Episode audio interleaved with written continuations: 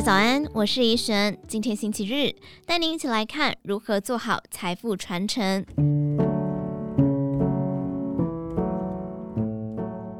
李爷爷在南部继承了许多农地，原本价值不高，但十多年前随着政府开发交通建设，进行土地重划，让一辈子务农的李爷爷突然间变成了李员外，家族也跟着沾光。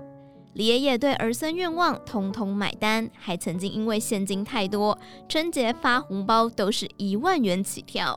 多年下来，李爷爷的存款逐渐花用殆尽。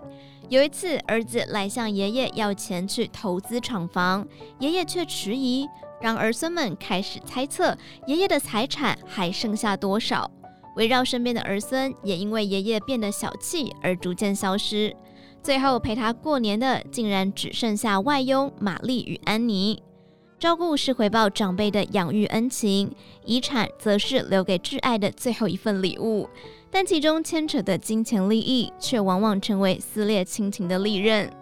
不论是影视大亨指定爱徒及员工继承遗产，却遭感情疏离的弟妹推翻。又或者是政界女强人预立遗嘱并成立信托，但仍在失智后引发监护人与遗嘱执行人两方大战。信达联合会计事务所所长胡硕云感叹：生病前再风光再有钱，也是告来告去。身为会计师，他见证许多家庭因为没做好遗产规划而陷入困境与纷扰。他说，很多家庭为了一栋房子、一块土地、一张保单，甚至是一小笔存款，母子交恶、兄弟互告，还有人提早安排传承，结果小孩拿到遗产就弃养。像上述的李爷爷，就是胡硕云职业生涯中遇到最真实的案例。不是每个家庭都和乐融融，小孩有的对你好，有的不好，反正他之后都拿得到遗产，你又拿他没辙。对此，胡硕云的建议是写遗嘱周记。他解释，小时候写日记，出社会写年度计划，其实退休后也可以仿造这种模式，开始写遗嘱周记，或者是月记、季记。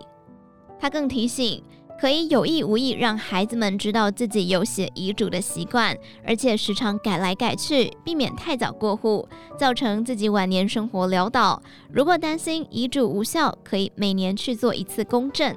就算公证完又想要更动也没关系，只要压上日期，亲签都会以最新日期为主。简单说，就是别考验人性。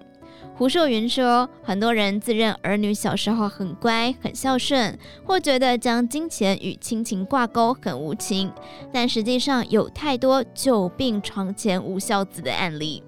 他举例，有名老翁送医时已经无意识，但家属哀求医生救到底，原因不是出自爱或是不舍。而是因为老翁生前将上亿财产移转到儿女名下，还差三个月才能拖过继承人死亡前两年内赠与给特定近亲应并入被继承人遗产总额申报的时限。为了逃避高达百分之二十的遗产税率，家属要求气切、鼻胃管、各种维生设备都用上。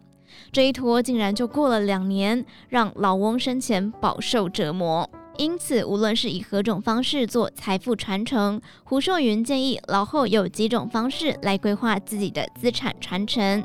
第一，预立遗嘱，除了特留份之外，将剩余多数的财产留给特定人士或单位。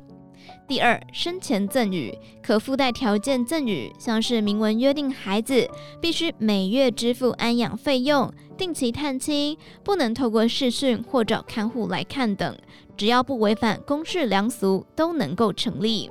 第三，信托将财产托付给金融机构、公司单位、财团法人或是信任的亲友信托管理，受益人是小孩，利息给自己，等待百年之后再将受托资产交给受益人，但需要支付管理费、赠与税。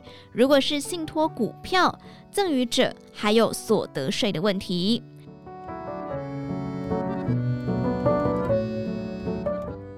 以上内容出自于《金周刊》网站，详细内容欢迎参考资讯栏下方的文章连结。最后，祝你有个美好的一天，我们明天再见。